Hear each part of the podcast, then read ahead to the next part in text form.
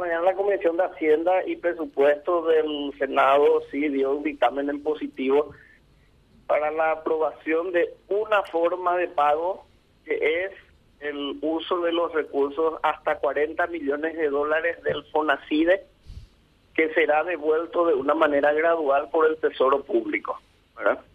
Eso viene un poco a a complementar el tema de, honrar las deudas que se tienen con los sanatorios privados y hospitales privados que estaba, vamos a decir que estuvo en tanto tiempo con, tanta discusión, con tanto debate y que porque hay que cumplir, o sea, un compromiso que se asume, se contrata, se brinda un servicio y hay que hay que pagar eso, más aún que tenemos que estar atentos a que eventualmente necesitemos, esperemos que no volvamos a necesitar, ¿verdad? Pero si, si ocurriera, debiéramos de tener todos los recursos públicos y privados disponibles. Y doctor, una, una aclaración, senador, ¿cómo, ¿cómo se piensa hacer la devolución al, al FONACI de, de esos 40 millones?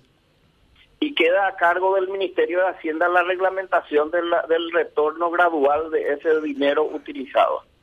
Eso es lo que debe ser reglamentado por el Ministerio de Hacienda. Pero yo quiero hacer un poco una aclaración. Quiero hacer una aclaración. Sí, cómo no. El Ministerio de Hacienda incumplió la ley y el Poder Ejecutivo, porque la ley reza textualmente en la CAPI te dice, créase el fondo de, dice, para atención UTI, COVID y después se hace extensiva a las coberturas de, vamos a decir, de internación general no se constituyó el fondo, incumplen la ley y esa es una cuestión tremendamente peligrosa que cuando comenzamos a no cumplir la ley y a hacer por los mecanismos que sean, bueno, tenemos que recurrir a este tipo de situaciones especiales, pero debieran ellos explicar por qué no constituyeron el fondo, ¿verdad? Claro, ahora, ¿de qué, de qué, de qué línea del FONACIDE van a quitar esto del de, almuerzo escolar, de construcción de escuelas?